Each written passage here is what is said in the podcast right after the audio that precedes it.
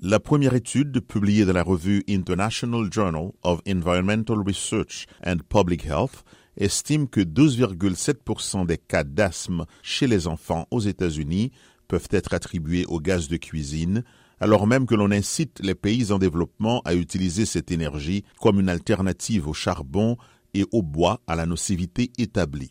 L'utilisation d'une cuisinière à gaz, c'est à peu près comme si un fumeur vivait dans votre maison a déclaré l'auteur principal Taylor Grunwald. Cette étude fait écho à une recherche australienne de 2018 qui attribuait 12,3% de l'asthme infantile à ces cuisinières.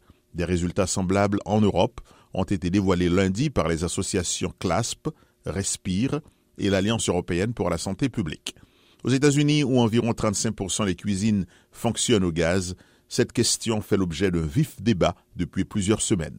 Certains, comme le lobby gazier américain AGA, ont balayé les résultats, les qualifiant de pur exercice mathématique de promotion d'une cause sans rien de nouveau sur le plan scientifique. Daniel Pope, professeur de santé publique à l'Université de Liverpool au Royaume-Uni, se dit, lui, extrêmement prudent.